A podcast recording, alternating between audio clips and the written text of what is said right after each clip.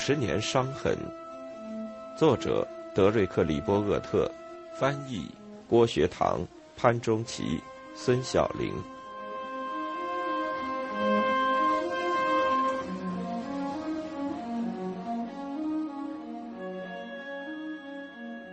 如果他们这些人不曾在对付苏联中失败的话，如果他们不能心胸坦荡的去弄清楚自己在什么地方失败的话，就不会有人取得成功。当公众的视点又转回无为主义的时候，这些人和他们的朋友们却在大学校园里和基金会四处活动，并经常在报纸社论版露面。可事实上，他们在消除苏联危险方面根本没有取得过任何成就。当他们年纪大了，他们为自己所谓与苏联那些大人物建立的亲密关系而高兴，而事实上，苏联的那些大人物却把美国的这些大人物的热心当作他们处理世界事务的杠杆。莫斯科能做这样的事，他们派遣了大批所谓的国防知识分子去世界各地参加那些由福特基金会秘密资助的数不清的会议。苏联方面派出的人都是以个人或小组形式出席会议的，他们主持分组讨论，巧言解释苏联的政策，并乐于倾听别人的观点。伯特兰·罗素四十年代末和类似的苏联宣传员打过交道，他用一句话吼出了自己的心声：“去告诉你们的领导。”借此强调那些所谓的学者只是国家手中的工具。可现在。连善良的迎宾员在哈佛大学、麻省理工学院、斯坦福大学和福特基金会那里也都大受欢迎。这种破坏通常比不上在那些有推崇裁军的科学家参加的系列帕格沃什会议上传播共产党路线和放弃论证严密的观点，去迎合布鲁金斯学会和卡内基基金会的偏见更具危害性。当然，一回到国内，这些出访的苏联学者的头上又戴上了苏联情报机关的徽章。除了访问美国的智囊机构和大学里的政策研究中心之外，还有一些议程也是用来满足 X 部门的。苏联的体制很少允许其公民自愿与国外保持联系，即使在俄国革命六十年之后。联邦调查局的治理在五十年代对付一级校长。和六十年代敏感的男女同校事件中得到了锻炼，他鼓足勇气要把敦厚的无聊学术人物从克格勃的重要案子中区分开来。但是，尽管联邦调查局付出了最大的努力，他仍然摆脱不了自身类型的约束。举个例子，联邦调查局无论在数量上还是质量上都缺乏反间谍的人员。在波士顿地区的联邦调查局地区办公室里。大约有数十名性情温厚的探员被派去监视那些令人感兴趣而又行动狡猾的人。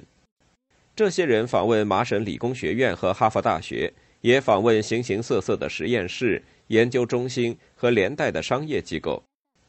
这些联邦探员在涉及对外事务上缺乏特殊才能，但却具备联邦调查局的拿手本领，那就是认为美国的许多极左领导人都是犹太人。在地方上有这样一个可怕的例子，就发生在布兰代斯大学。在一九七零年，两个对公共政策过分热情的学生上了胡佛的十大通缉要犯名单，罪名是持枪抢劫。尽管他们得到了辩护，但整个美国却对此事无动于衷。由于采取了爱国主义和恐怖紧张感的两面手段，联邦调查局的波士顿办公室至少发现。他们可以要求挑选出来的大学教员去取悦之后，巧妙询问那些来自苏联的特殊访客，甚至将这些访客介绍给指定的内线，以此提高自己的地位。比如，他们临时招聘了一个女大学生，用她在校外的公寓从事秘密工作。到一九七九年。有一个规定使联邦调查局探员可以在哈佛大学刚刚开放的肯尼迪政府学院大摇大摆的出入了。和美国情报机构进行定期接触，必须得到校长的批准。学生们在暗中偷笑，关于有人与外国情报机构登记关系，可一句也没提。这些关系对反间谍人士来说必然太错综复杂。如果司法部长批准的话。通过和那些有问题的苏联访客建立关系，就好像是联邦调查局要他们的朋友去苏联发展这样的内线一样，只是一个小步骤而已。但事实上，司法部长真的批准了。但这些毕竟是七十年代末发生的事，这是一段处于缓和时代与认清妥协政策走得太远的时代之间的岁月。由联邦调查局资助的渗透苏联官僚机构的行动有多少价值，我们不得而知。但这些行动进而使联邦调查局与 CIA 之间发生了摩擦，特别是前者不愿与后者分享自己得到的情报。这种幼稚的竞争必然使奥尔德里奇·艾姆斯这种人的前途被人遗忘。那时他还没有叛国，他正执行 CIA 在纽约的五十七人行动。目的是要收买苏联驻联合国的外交家。总体说来，美国的情报工作在七十年代后期处于衰落状态，但并不是因在国防问题上分工不明而把整个情报部门从政府机构中划分出来造成的。联邦调查局的反情报机构有着先进的电子侦查能力，他们能在位于波士顿联邦大道上古老的艾利奥特旅馆里安装窃听线路。外形看上去就像一棵圣诞树，然而和往常一样，这样做是必须在国内付出代价的。反情报部门在刑事部门的需要问题上寸步不让，不愿意提供窃听器以打击那些黑手党。联邦调查局的反情报官员说，那些用来对付克格勃的技术和技能可能会在普通的刑事法庭上被暴露出来。就各自地盘的争论，也意味着联邦调查局不能应付席卷全美的俄罗斯人有组织犯罪的浪潮。在七十年代中期，那些犯罪组织的成员与持不同政见的在美犹太人流亡者勾结了起来。克格勃方面过去就是看着这些反社会分子离开的，直到一九九四年，联邦调查局才在纽约成立了一个打击俄罗斯人有组织犯罪小组。而那时，这个黑手党组织已经在美国站稳了脚跟。一次又一次，冷战的成本花在了错误的地方。另一个典型的例子就是做毫无用途的安全清查。在克格勃专家很难打入的重要军事技术领域，比如集成电路制造业，美国花了多年时间，投入数百万的人力和财力，用在美国人的相互检查上。艾森豪威尔从1953年开始推出的一纸空洞的内部安全政令，成了探员们相互间进行交易的基本文件，正式授权给那些四处搜寻的盲人。然而，到1974年，司法部的颠覆性组织名单布克己法和惩治叛乱法后尘而被取消。这份名单曾使海军陆战队大伤脑筋，因为他们要对年轻官员提名人进行测试。要检查他们是否曾参加过亚伯拉罕·林肯旅。三年之后，那些申请成为政府雇员的人必须证明自己是否参加过共产党的做法也被抛弃了。反对同性恋者担任敏感职位的政策也因不合时宜而被放弃。上述所有措施导致的一个结果就是，联邦调查局认为自己的手脚被束缚了。忠诚法案。在目前完全处于一种混乱状态。例如，那些探员如何才能知道某某人在商务部的岗位上是一个可靠的第十二星级级别的联邦政府雇员呢？所以，这种调查在规模上就不得不大起来，并需要其他机构为联邦调查局提供帮助。例如，五角大楼的国防情报服务处在一九七九年处理了九十五万个安全清查案。大多数是为各军种情报服务部门帮忙的，尽管大约有十五万个人需要特别注意，但大约百分之三的人理所当然地通过了调查。美国文职行政部门人事管理办公室则负责另外两万五千人的背景调查。自五十年代早期以来，各种各样的机构和部门都曾卷入过这种调查程序，像联邦调查局。文职行政部门和国防部都有各自的安全清查程序，更不用说 CIA 了。人事管理办公室主要是负责调查那些在文职行政部门里有抱负的人，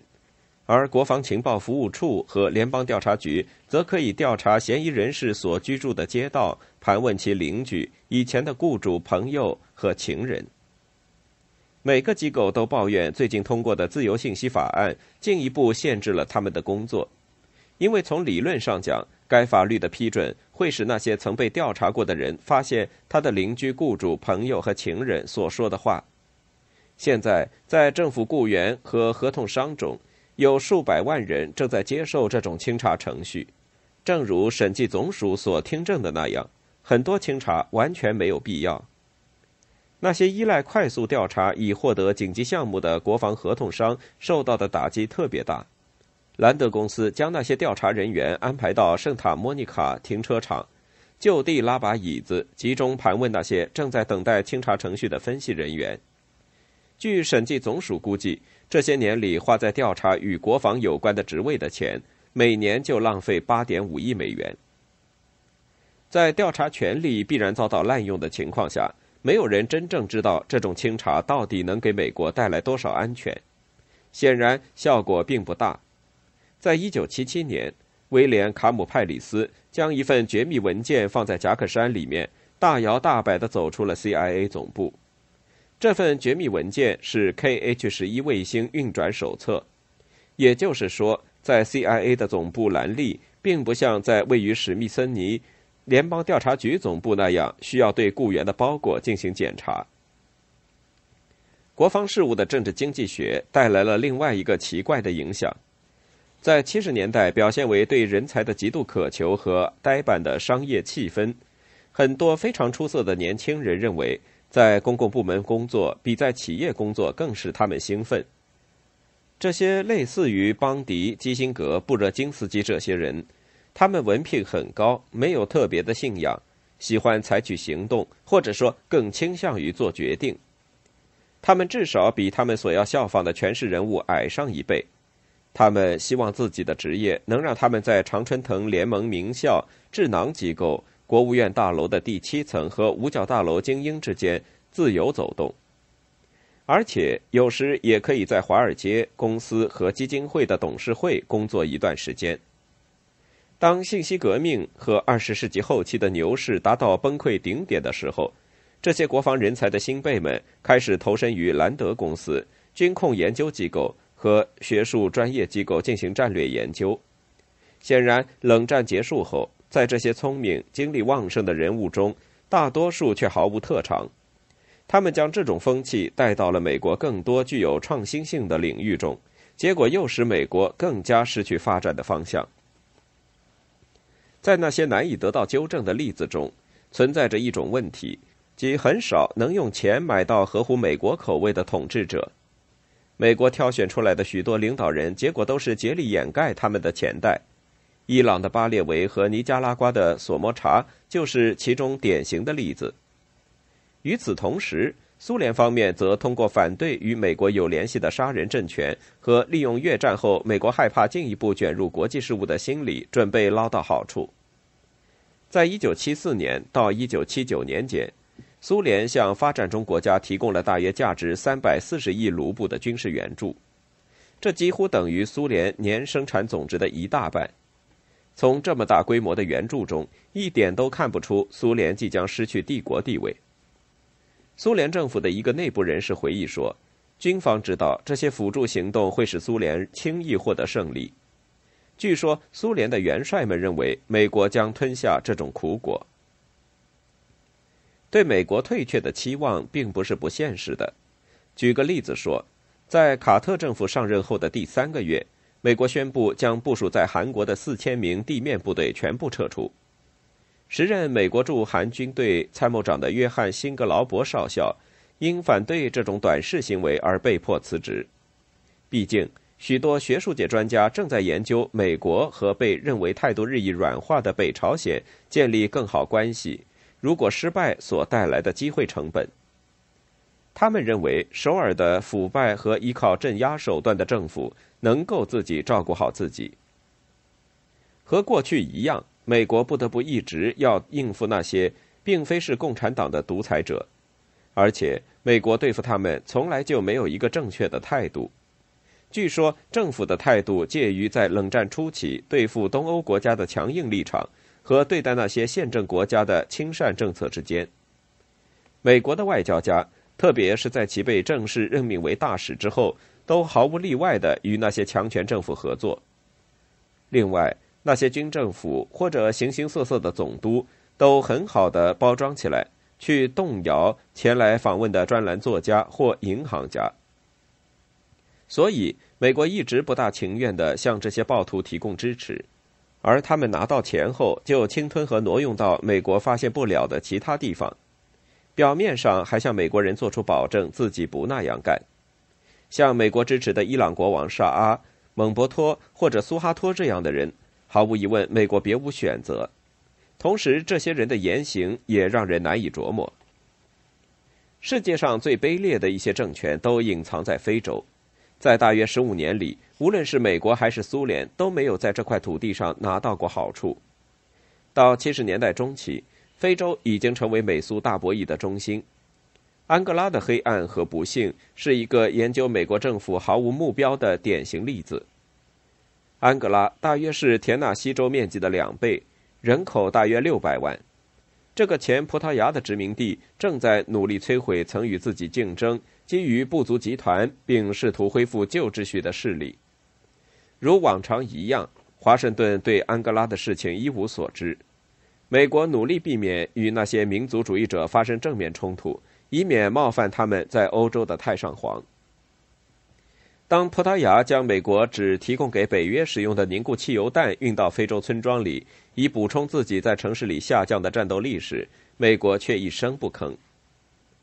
在所有人当中，菲德尔·卡斯特罗曾长期向苏联支持下的安哥拉全民解放运动组织提供支援和训练。当葡萄牙摆脱掉这个最后的殖民地时，卡斯特罗就开始用苏联的运输机向安哥拉援助了五万多名古巴士兵，成为安哥拉新政权背后的支持力量。作为反应，美国官员开始注意这个令人讨厌的蒙博托。此前的十年时间里，美国向他提供了十亿美元以上的资金援助。邻国扎伊尔幅员辽阔，足以向任何一个反对安哥拉全民解放运动的组织提供支持。蒙博托转移美国援助资金的严重性及其忘恩负义并不重要。美国方面认为，蒙博托以美国大使颠覆扎伊尔经济的莫须有罪名，马上就驱逐他，只是一个很小的无理行为。大约就在这时，一个哈佛大学学者及其同事举办了一个关于第三次世界突发事件的论坛，其中一些与会者估计会在新的卡特政府里担任政府高职。他们拿着非洲地图寻找安哥拉的位置，找到它还真不容易。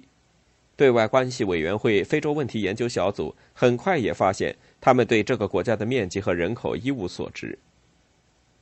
在一九七五年初，基辛格批准了 CIA 秘密支持安哥拉民族解放阵线所需要的三十万美元资金，并欺骗外界说是为了支持该国最强大的反对党。美国在这两个反对苏联的组织中的最终选择是武断的。最初，美国和中国一道支持安哥拉民族解放阵线，接着一旦发现安哥拉全民解放运动组织的实力比预想的要强大时，又转而支持其领导人若纳斯·萨文比。无论是 FNLA 的领导人还是萨文比，都没有屈尊充分合作，告诉美国他们其他的支持来源。不管符合中国或者南非的利益，甚至是符合葡萄牙的虚幻利益，哈佛大学和对外关系委员会里的那些聪明人，并不是唯一感到窘迫的人。据报道，在 CIA 的大约一万五千名雇员当中，只有十二个人能够讲葡萄牙语，并且在兰利的总部里，没有一个人了解安哥拉的国内情况。